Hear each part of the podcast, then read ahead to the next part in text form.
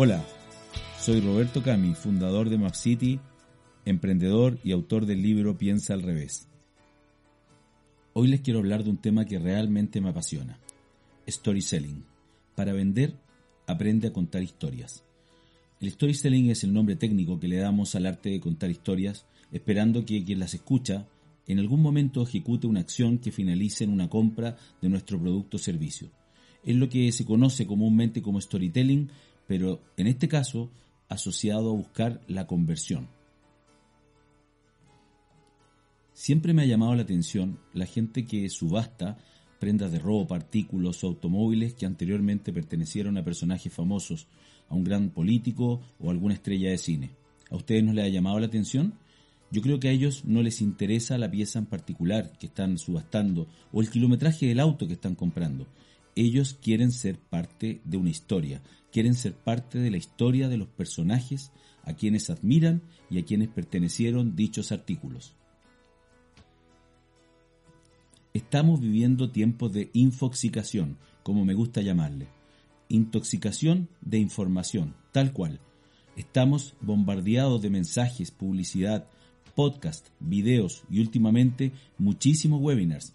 Cada vez se nos hace entonces más difícil captar la atención de nuestra audiencia. Para ellos, para quienes nos escuchan, también es difícil recordar los mensajes que reciben. La manera más efectiva de destrabar esto es a través de las historias.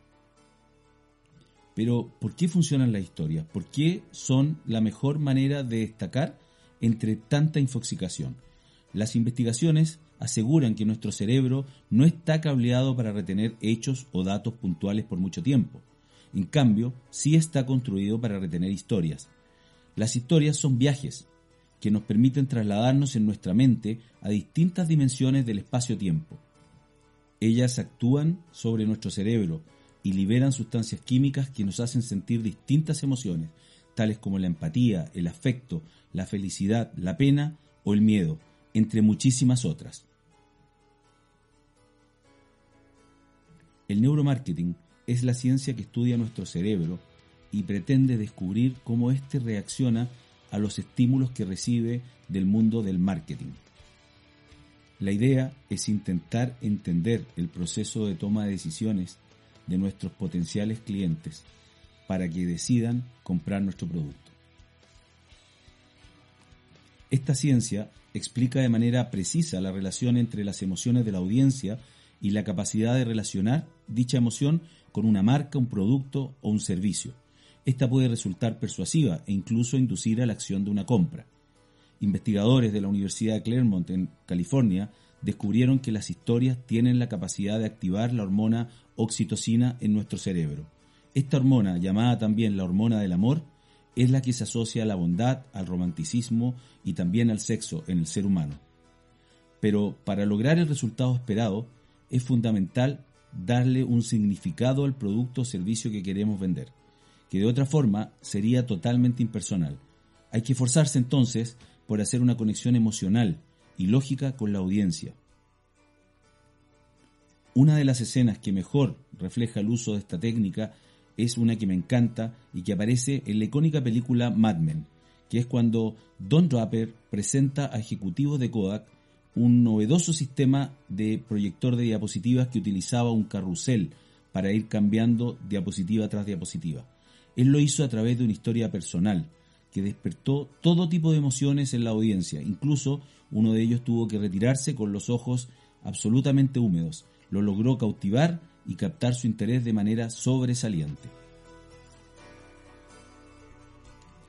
No es de extrañarnos entonces esta frase que dijo Elie Wiesel escritor húngaro sobreviviente de los campos de concentración. Él dijo, las personas se convierten en los relatos que escuchan y los relatos que cuentan. Pero me imagino que se están preguntando cómo construyo mi historia. Una historia debe tener siempre un personaje principal y ese personaje principal debe ser el héroe. Normalmente ese héroe es nuestro cliente, el cliente de quien queremos captar la atención, quien queremos que nos compre. Ponemos a ese cliente, a ese héroe, en un contexto donde se desarrolla la historia y agregamos un ingrediente adicional, un conflicto a resolver, alguna causa por la cual luchar. Esta causa es lo que nuestro producto finalmente va a resolver, es el dolor del cliente. Nike, por ejemplo, ayuda a convertir a sus consumidores en atletas. Uber los ayuda a llegar a tiempo a sus juntas. Y por ejemplo, los teléfonos de Samsung hacen la vida más sencilla a sus usuarios. En todos los casos anteriores, la empresa es el guía que ayuda al consumidor a superar un problema, un dolor, una necesidad. Hay una historia sobresaliente que en realidad creo que es bien memorable, que la escuché asociada a Steve Jobs y a su equipo de desarrollo. Me gustaría compartirla contigo. Cuenta la historia que cuando Apple estaba trabajando en su primer iPod, sus ingenieros le presentaron un prototipo.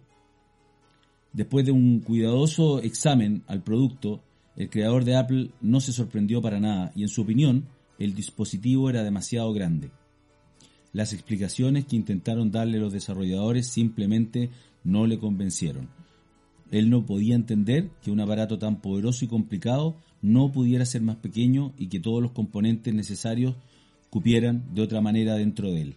Como respuesta a esa afirmación, Steve Jobs se acercó a una pecera y dejó caer el prototipo del iPod en ella. Mientras el dispositivo se hundía, comenzaron a emerger burbujas de aire. Y cuando el iPod llegó al fondo, Steve Jobs dijo las siguientes palabras. Esas son burbujas de aire. Eso significa que hay espacio ahí dentro. Hazlo más pequeño. Genial. Jobs sabía muy bien lo que quería para sus clientes y lo que ellos amarían como producto.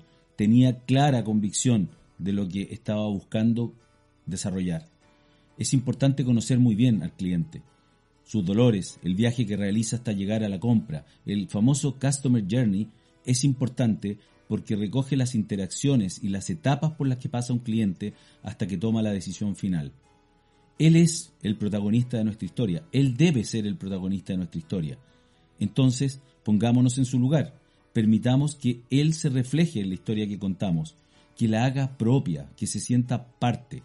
Solo lo podremos hacer si conocemos su viaje, sus aprensiones, sus miedos, sus emociones y sus pensamientos. Al final del viaje, una vez que logremos resolver ese conflicto, el héroe saldrá victorioso gracias a nosotros como marca, gracias a nuestros productos.